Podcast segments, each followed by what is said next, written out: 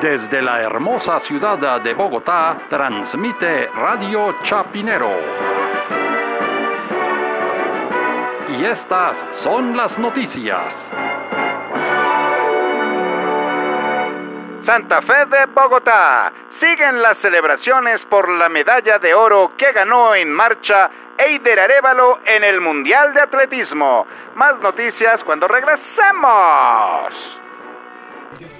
Oiga, buenísimo este triunfo. Además, lo que hace este marchista que ganó medalla de oro en marcha, pues es ratificar que Colombia es una absoluta potencia en marcha. Pero en marcha usted se refiere al estilo, la marcha en España, que es salir a rumbear y todo, porque en eso sí somos una gran potencia. No, no, no, no, no. No vio a Oscar Iván Zuluaga bailando vallenato, eso sí es full marcha. Si eso es pura movida madrileña, bueno, pero no, no, no, yo me refiero es como a las marchas, ¿no? Es un país en el que todo el tiempo hay marchas, marchas por esto, marchas por lo otro, hay un partido político nuevo que está tomando mucha fuerza que se llama la Marcha Patriótica, cada vez que hay algún problema, pues lo dicho, se forma una marcha de protesta, marcha campesina, marcha de camioneros, paro agrario, toda esa punta de marchas. Somos potencia en marchas y lo que hace esa medalla es ratificarlo. O sea, mejor dicho, ahora nos toca estarle pues agradecidos es al eh, profesor Moncayo. Claro, él es el, pionero en Colombia en, el, en, esta nueva era que vive la marcha. Realmente esas caminadas que él hizo tan importantes para la paz y que de verdad hay que agradecerle,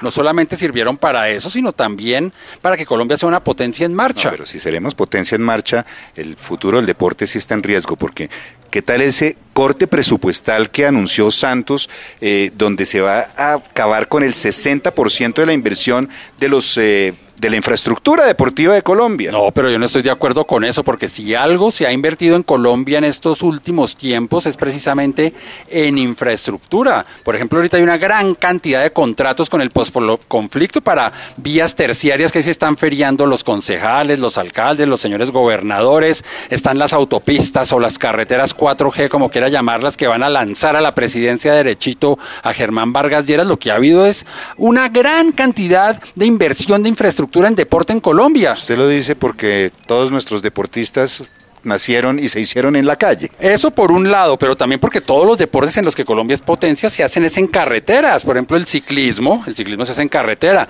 Y ahora con estas carreteras que seguramente se van a llenar de huecos al primer aguacero, pues vamos a tener ciclistas preparándose para las grandes clásicas del ciclismo como en Bélgica, de donde son el pavé y eso, la Paris-Roubaix, la Liège-Bastogne-Liège, donde los colombianos están empezando a triunfar. Hay una gran cantidad de escenarios donde realmente estas carreteras son más que suficientes automovilismo. Acuérdese cuando Juan Pablo Montoya se subió de Anapoima a Bogotá en 50 minutos votando a todos los que venían detrás de la lacuneta. Se puede hacer automovilismo ahí. mejor dicho, entonces ahorita el gran patrocinador del deporte es Odebrecht. Al aire, al aire, al aire. Santa Fe de Bogotá